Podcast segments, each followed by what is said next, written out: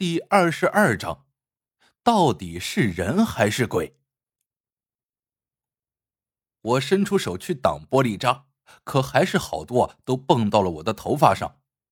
就在这个时候，忽然一个严厉的声音响起在我的耳边：“举起手来，别动！”我一愣，看来警察听见爆炸声上来了，他们根本不给我任何说话的机会。直接就给我按倒在了地上。此时我的脸是贴在地面上的，正好对着那尸体的脸。我没杀人，你们弄错了，我没杀人。可惜没有人听我的狡辩，我已经记不得自己是第几次被当成杀人凶手了。我以为这一次还会和以前一样，没有证据就给我放了。可是等到第二天的时候，警察竟然告诉我，已经证明我就是杀人凶手了。我整个人都懵了。他们见我这样，还让我看了看算命馆里的监控。我不敢相信的看着画面，虽然不清楚，但还是依稀能够分辨出来，凶手和我几乎没有什么两样。李川北，是李川北，不是我杀的。他和我长得很像，李川北，你撒谎撒的能像一点吗？我一愣，看这样子，这个警察似乎知道李川北。我没有说话，直愣愣的看着眼前的这个黄警官。我知道，李川北和你确实很像，只不过他早在二十年前就已经死了，当时。我刚刚从警，那可是一个大案子。我甚至怀疑你和李川北是不是有什么特殊的关系。我的心中咯噔一声。李川北死了，还死了二十多年，这打死我也不相信呐。就在这个时候，一名警察进来了，然后也不知道在黄警官的耳边说了什么，黄警官就让我走了。我还有点不相信自己的耳朵，看他的样子不像是在和我开玩笑。只不过在我离开的那一瞬间，他的表情十分的凝重。出去后，我看到的不是别人，正是林叔。他见我之后也没有多说什么，只是让我回家。到了店里，对于这事情他提都没有提，而是指着我还没有完成的工作问道。你叫我怎么和客户交差？林叔，我知道错了。我低下脑袋说道：“错了？你没错，你多厉害！你知不知道，如果不是我一路跟着你，知道你被抓了之后，第一时间去帮你找不在场的证据，你现在还在里面呢。”你知道不知道自己在做什么？我不知道要怎么去回答林叔的话，只能咬着嘴唇，低着头。如果你爷爷知道你现在成了这样子，非得气的从下面上来打你。我深叹一口气，抬头看向了林叔，问道：“林叔，我想不明白，这到底是怎么一回事？”王海建，是你让他们来找我的，我知道是想我去解决，可是这事情为什么和李川北扯上了关系？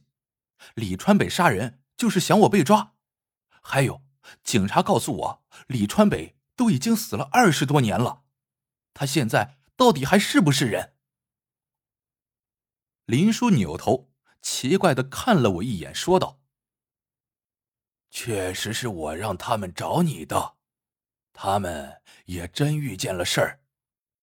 至于李川北的事情，我不知道。我刚想说话，林叔就走到了我的身边，伸出手拍了拍我的肩膀。如果你还执意要去找李川北，一切后果自负。人家早就把你看得很透彻。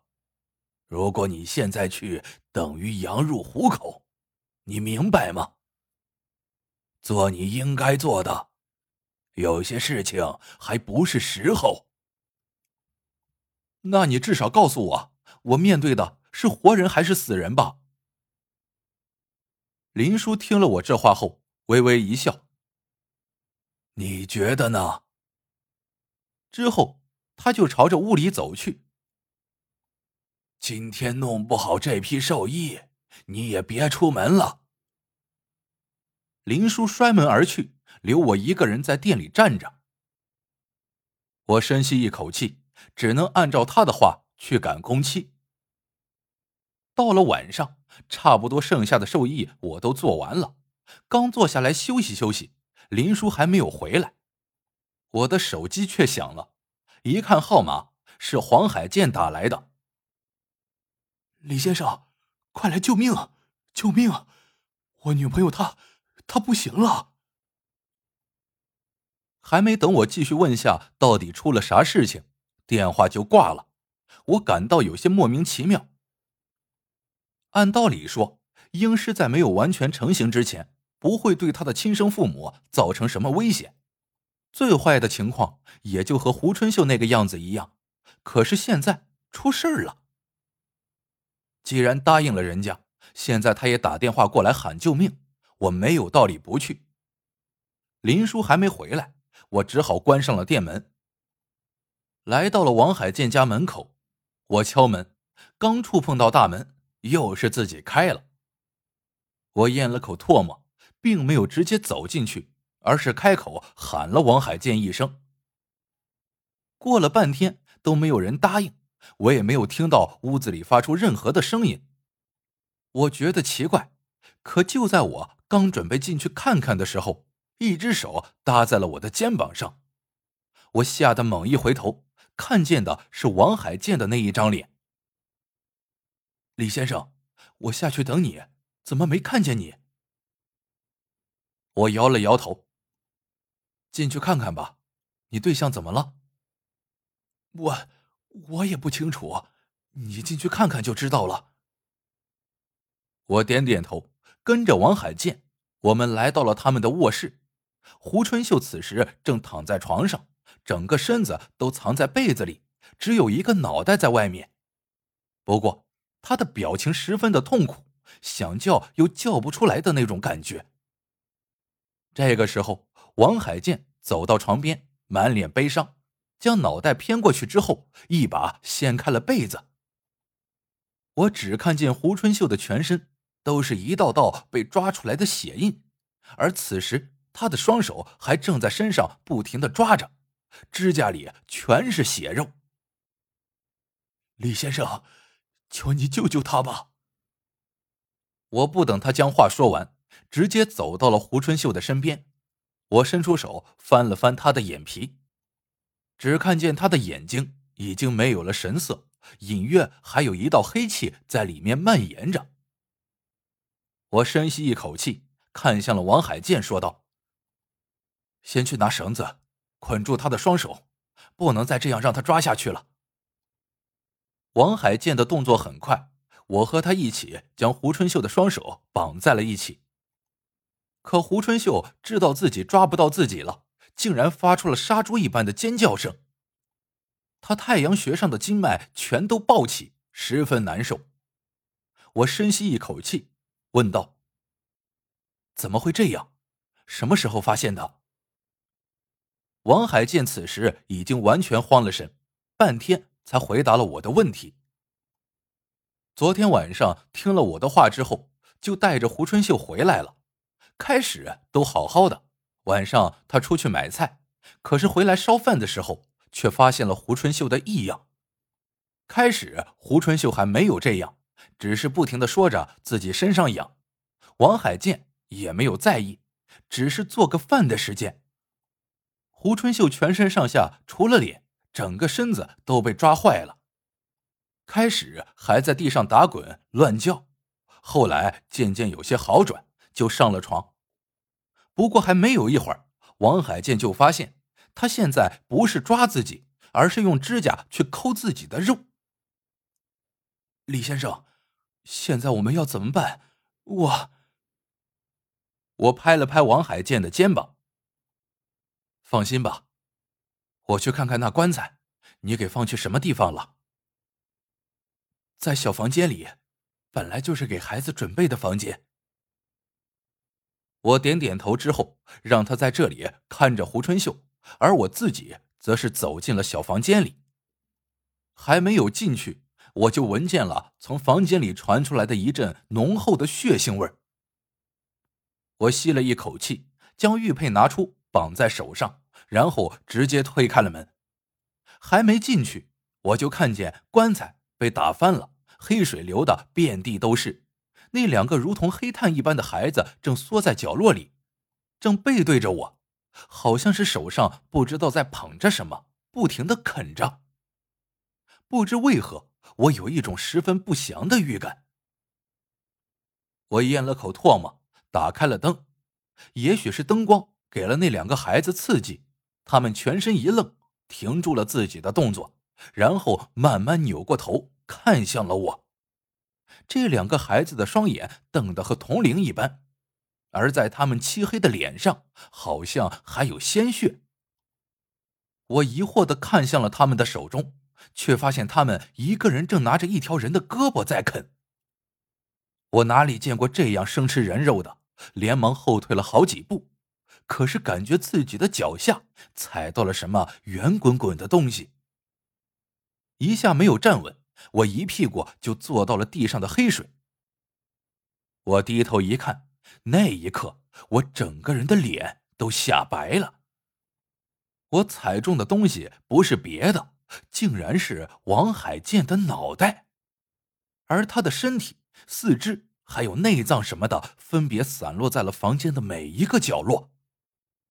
看这情况，王海建已经死了很长时间了。那刚刚外面的人是谁？我倒吸一口凉气，也不管房间里的两个小家伙在干什么，直接掉头就跑回了刚刚的房间里。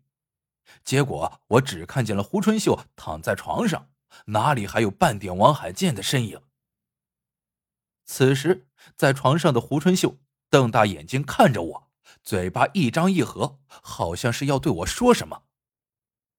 我眉头一皱，慢慢走到了他的身边，俯下身，将自己的耳朵凑了过去。你要说什么？他的声音太小了，就像是蚊子哼。没有办法，我只能凑得更近一点。不要杀我，不要杀我，我听话。我一愣，这是什么意思？就在我开口想要问他的那一刻，忽然感觉自己的身后一阵火辣辣的疼痛。我一咧嘴，整个人直接趴到了胡春秀的身上。我连忙一个转身，只看见王海剑正拿着一把菜刀对着我的脑袋就砍了下来。说时迟，那时快，我直接一脚踹中了他的肚子。此时我也顾不上自己背后火辣辣的疼痛，站起身就要冲过去。可是王海建此时看着我，阴森的一笑，掉头就跑到了阳台上。站住！你到底是什么东西？但是他根本就没有想过回答我，直接纵身一跃，从阳台上跳了下去。我张大嘴巴，连忙追到了阳台。可是我朝下看去，哪里还有王海剑的影子？不，不对，王海剑已经死了。就在这个时候，忽然从房间里传来了胡春秀的一声惨叫。糟了！